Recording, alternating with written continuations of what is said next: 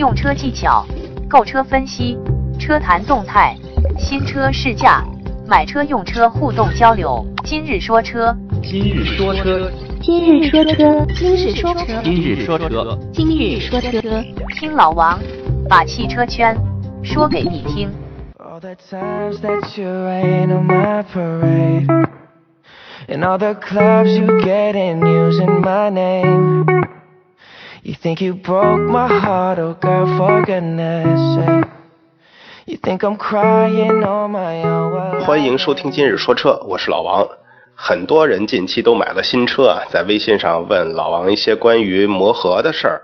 今天咱们就来说一下新车到底怎么去磨合。在说磨合之前呀，老王还先说一下这个启动点火的问题，因为还是有很多人通过不同的渠道啊，或者是不同的媒体啊，对这个启动打火的时候会有一个不同的认识吧。其实，如果你仔细观察，或者是说，如果你是一个需要用钥匙去启动的人，可能会更容易、更直观的看到啊，在你的这个呃转动钥匙的地方，它会有这个呃 lock、ACC、on 还有 star 四个位置。其实对于无钥匙启动的车一样，它也会有这四个状态。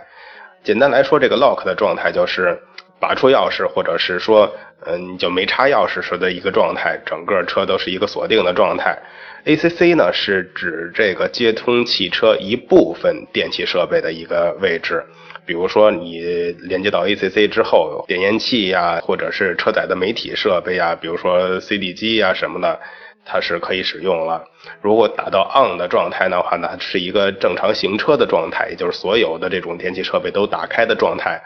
比如说风扇呀、大灯啊，这些都是可以打开的。然后 star 的状态的话，是一个启动的位置。当然，这个位置不可以长时间的停留，因为这个位置是接通你这个启动马达的。所以我们正常使用这个位置时候，都是拧到这里，听到这个马达启动之后，就马上把它弹回来，让它正常回归到你这个 on，也就是正常行驶状态的这个档位上。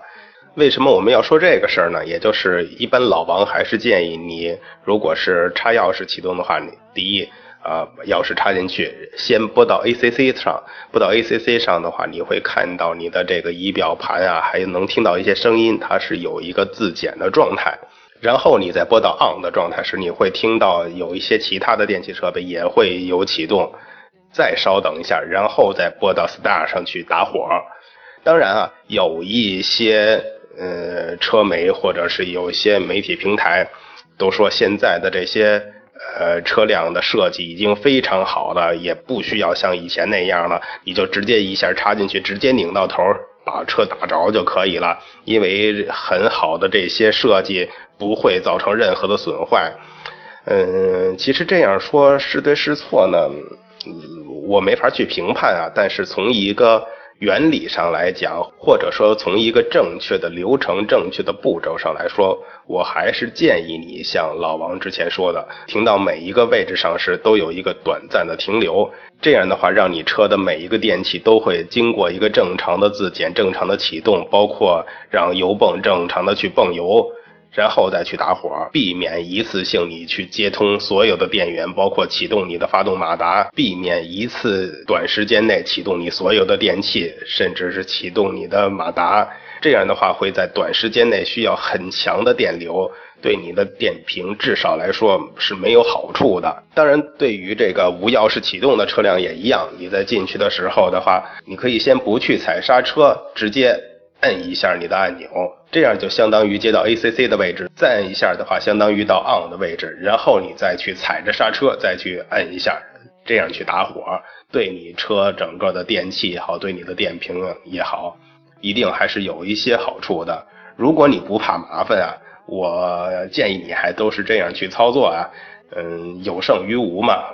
毕竟你买了一辆新车，你对你的车，我相信都是比较爱护的。虽然多了几个步骤，但是并不是什么难事儿。下面咱们就来说一下这个磨合的事儿啊。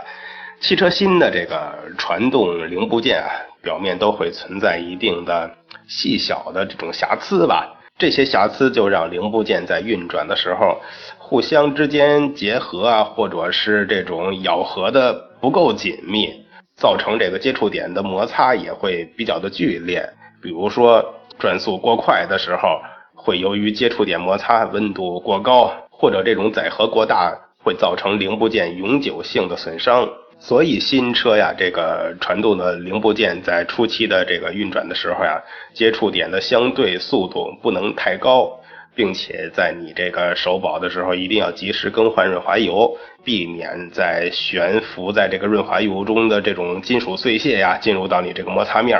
这样就会加速零件的磨损。新的这种传动零件经过一段时间的这种运转也好，摩擦也好。它会让这个结合面或者是咬合面变得非常平顺、非常光滑，这个过程或者是这个步骤吧，就叫磨合。那什么叫磨合期呢？其实就是在一定的时间内，将你这些机械的需要接触啊、需要咬合这一部分的不平稳的地方，或者说不光滑的地方吧，把它那个磨掉。每一辆新车卖出去之后，在每个这个驾驶员手上啊，都会有一段时间需要经历一个磨合，因为汽车在组装之前呀，每个运转的部件都是分别加工的，然后把它组装到一起的。在加工时候，很可能这个零件之间会存在一些偏差，所以组装好之后，这些各个部件吧，组装到一起，它们接触的时候，可能就会有局部的地方。会有这种咬合的不完美，包括让润滑油比较难以进入它摩擦的表面，造成一个早期的磨损。所以一些老司机都会说，磨合期啊，对这个汽车的未来，或者是说对这个车一生的影响都是很大的，尤其是对于它的寿命跟它的油耗这两点有影响最大。那我们一般都建议对这个新车。进行磨合，当然，对于整个汽车来说，它的磨合过程会分为两步。第一个就是机加工的过程。当然，很多人说了，说现在的新车跟以前已经不一样了，现在的新车已经不需要磨合了。理由是现代化的这种机械加工啊，它的这种工艺程度已经大大提高了，或者说出厂前就已经经过了这种冷磨合。另外一方面呢，润滑油技术应该已经是。突飞猛进了，在现在的这种机油跟变速箱有对金属部件的润滑和保护作用，已经远远超过以前了。所以现在的新车根本就不需要磨合了。对于这点，老王的建议是根据你自己车的这种手册去做，因为你拿到车之后，现在很多的消费者或者是车主。从来不去看这个车的使用手册，就是它的说明书。你觉着我会开车，我看它需要干什么呢？那么多字儿，一本书。我上学的时候就很很不爱看书，看了书就想睡觉。其实我建议大家有空的时候都可以翻一下你自己的这个行车手册，在这个手册上会写出你这辆车，呃，到底需要怎样去磨合，或者是说到底用不用去磨合。然后如果磨合的话。应该怎样去磨合？因为每一款车的设计不同，它用的动力系统也不同，它的发动机、变速箱也不一样，所以在磨合上还会有一些细微的差异、细微的差别。但通常来讲呀，我是建议磨合的，或者是说大部分的车型在手册上都建议你能进行一定的磨合，有些可能说的是建议你。小心驾驶，为什么之前都有那么多理由了，老王你还在这儿说建议去磨合呢？其实真的说，汽车它就是一个机械化的产品。你虽说现在特斯拉什么等等也好，它都是以电力作为这种能源了，但是依然少不了这种机械结构。许多零组件组合到一起，通过机械原理滑动、滚动使用的时候，一定有它们某一些部件没有办法达到非常精确、非常准确的配合程度的地方。所以刚出厂的新车磨合一下，总会有一些好处。之所以你提到的这些冷磨合也好，它其实是指你单纯的发动机也好，变速箱也好。自身的一些单纯一个配件之间的这种磨合，并不是说把所有的这种零件配件组合到一起，相当于变成一辆整车之后的磨合，它没有这种磨合，而通过这种各个零件之间的呃这种相互摩擦呀，使这个咬合面更平滑、更平顺，这样才能配合的更紧密。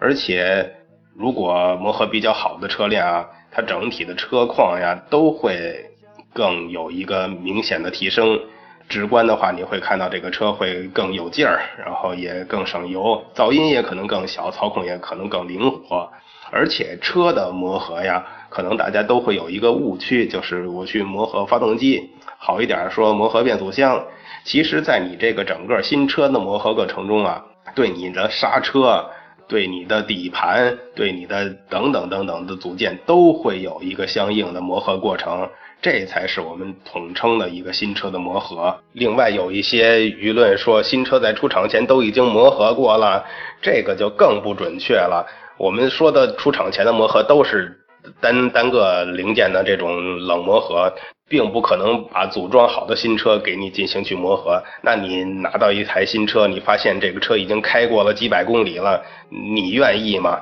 再说了，你想让厂家出厂之前对每一辆车都去给你磨合？厂家也没这个能力这样去做呀，对不对？而且我们说了，整车的磨合还要考虑到你行驶不同路况，然后不同驾驶状态下的磨合，包括你开自动挡的，你会了解自动挡会学习你驾驶的这种习性。这个是别人没有办法去替代你的，所以有一种观念是正确的呀。新车的磨合不仅仅是单纯车的磨合，机械部件的磨合，也是这个车载电脑自己学习的磨合，也是你驾驶员驾驶习惯跟车配合的一个过程。好的磨合期能让你驾驶员更熟悉你的车况，让车更熟悉你的驾驶的风格，做到真正的这个人车合一。当然，磨合期我们就一定要提到它相关的一些注意事项了。除了看手册之外啊，有可能有些朋友手册都已经丢了。有一些比较常规的做法，大家可以了解一下。处于这个磨合期的车辆啊，平时要。注重对它的日常检查，提前发现一些可能存在的问题或者是隐患，及时把它排除。毕竟它是一辆新车嘛，很多地方你可能还不了解它，比如说它的这个机油啊、呃冷却液呀、胎压呀等等等等，一定要及时去检查，看它是不是呃符合要求，没有这种泄漏或者是渗漏的情况。如果发现有这种，嗯，亏欠的时候一定要及时给他去补充，然后开车或者是正常怠速的时候，听一下各部分是不是有不正常的异响。如果发现有异响，就要及时的去检修，因为磨合期这个机械故障对车辆造成的影响啊，往往比这个过了磨合期之后影响要更大，并且现在一般车上这个仪表盘中啊都有各种报警灯。甚至还有比较高端的检测电脑，如果发现仪表盘里边或者是这个电脑里边有这种警告信息，最好能及时的去了解到底是哪方面的报警，然后跟你的 4S 店去联系，怎么样的处理，尽快的解决掉这个问题。同时，在磨合期的这个车呀，一定不要去满载或者是超载，满载或超载的话，对你这个新车没有任何好处。所以，在这个磨合期里边，我们要注意的几大事项就是：第一个，控制好你的这个发动机转速，手动挡的可能会更方便一些啊。在你有些手册上要求是磨合期五百公里以内，时速不能超过八十公里，嗯，然后在五百到一千五公里以内多少多少，这个看一下你的手册。我们一般也是建议你不要开得太快，但真正。我们指的磨合期不要开得太快，不是指你开车的这个驾驶的这个行车速度，是指你发动机的转速。目前大多数的发动机啊，我们都建议在这个磨合期内最好转速不要超过三千转吧，因为磨合期间的这个润滑液的润滑不良或者过高的转速，容易让这个部件有拉伤。然后自动挡的车型的话，你就是尽量避免去猛踩油门。这样，一般的变速箱都会把转速控制在三千转以内就可以换挡了，避免了把转速拉太高的情况。当然了，手动挡你也要避免这种高档位低转速的情况。如果这样去开的话，发动机做功的力量它会变成一个冲击力，也会造成一定的磨损。所以控制好你的档位，让转速在一个合适的区间就好。然后在这个磨合期期间啊，尤其是五百公里以内。尽量不要去急刹车、急加速，因为你的整个底盘、悬架系统都没有调整到一个最佳的状态。如果急加速、急刹车，不但对你的动力系统不好，对你这个底盘整个的这种结构也不是很好。还有就是新车你拿到的时候呀，它里边放的这个润滑油机油，它是比较特殊的机油。一般来说，这个机油它的粘度相对于比较低，散热性会比较好，然后清洗性跟抗氧化性都比较优秀。而且有一些车的这个磨合期的机油啊，还有一定的这个研磨剂，在一些车的保养手册上都建议你，比如说三个月、三千公里、五千公里去做首保。那我就是更多建议你在这个他要求的期限内，嗯，尽可能去多跑一跑，跑到他这个里程，避免有一些人可能三个月，我发现我的车才开了两百公里，我就要把这个原厂的这个磨合机油换掉了。那对于你整个的磨合来说是没有好处的。如果你是冬天买的车的话，那你新车起步之前一定有一个简单的热车。一般我们是建议你打着火之后呀，看一下你的这个发动机转速表，呃，转到八百转、七百转左右，差不多就可以走了。或者是说你启动之后，你看一下，大概有个半分钟、一分钟，没有必要等着它的水温完全上来。你就可以低速行驶了，只要保证你的这个转速别太高，等你的水温慢慢上来之后，你再去提高你的转速就好。因为在冬天的话，你马上启动，由于气温低，润滑油不一定能及时传递到每一个需要润滑的这个零部件上，但你稍等上这个一分钟，一般就都能满足要求了。另外还有在这个磨合期啊，车尽量也避免长期在这种。低速下行驶，因为有些人可能是新手啊，买了车之后可能也不敢开太快，那总是比如说保持在四五十公里每小时的这种速度下，那你的档位可能是长期使用一个档位，这样都不是很好。甚至有的人磨合期都过了，自己的车从来没有上过五档。简单来说，就是在你这个磨合期行驶期间呀。不要长时间固定拿一个速度或者是一个档位去行驶。对于自动挡的车型，如果你是手自一体的，甚至我可以建议你调到手动换挡的模式，来把每个档位都给它有一定的磨合，这样对你这个整车的磨合过程其实更有好处。然后说磨合的话，很多人都在问老王，这个磨合期间到底要不要拉高速啊？嗯，这个观念的话也需要改正一下。我们说的拉高速也是指去拉它的转速，并不是说把你的车开得特别快。嗯，就算你想开得很快，咱们中国的道路交通法则也要求你最高一百二十公里的限速啊，对不对？以老王的观点来说啊，正常你在磨合期以内，也就是首保前。你正常的去行驶就好了，毕竟你日常中就需要用到所有的档位了。因为前边老王说过，尽量把你的所有档位都用到嘛，没也没有必要刻意的去找一个时间去呃拉拉你的转速，因为这么短时间你拿个一两个小时去拉拉转速，对你整个车、对你发动机、变速箱其实也不一定有更多好处啊。而且你有意识的去拉你的转速的时候，往往因为这种操作失误啊，可能会出现猛踩油门、猛踩刹车的这种情况，也许效果并不一定好。如果你想拉拉高速的话，其实我倒建议你可以首保完之后换，已经换完机油之后，那你找一个很空旷的路面上，让每一个档位的转速能拉高一些，拉到四千转、五千转，让每一个档位保持在这个转速的情况下。开一段时间，这样也能让你的这个动力系统的匹配可能更顺畅一些吧。当然，说到磨合过程中啊，可能还会涉及到种种更多、更多、更多的问题，因为没有整理，一时半会儿也想不起来啊。大家反正在这个新车磨合的过程中啊，有什么问题还可以加老王的微信，跟老王去沟通。希望这期节目对新买车的朋友啊，会有一定的帮助。今天就聊这么多，谢谢大家。欢迎添加老王微信交流，微信号码三四八零八九二二三四八零八九二二，一起互动，一起说车。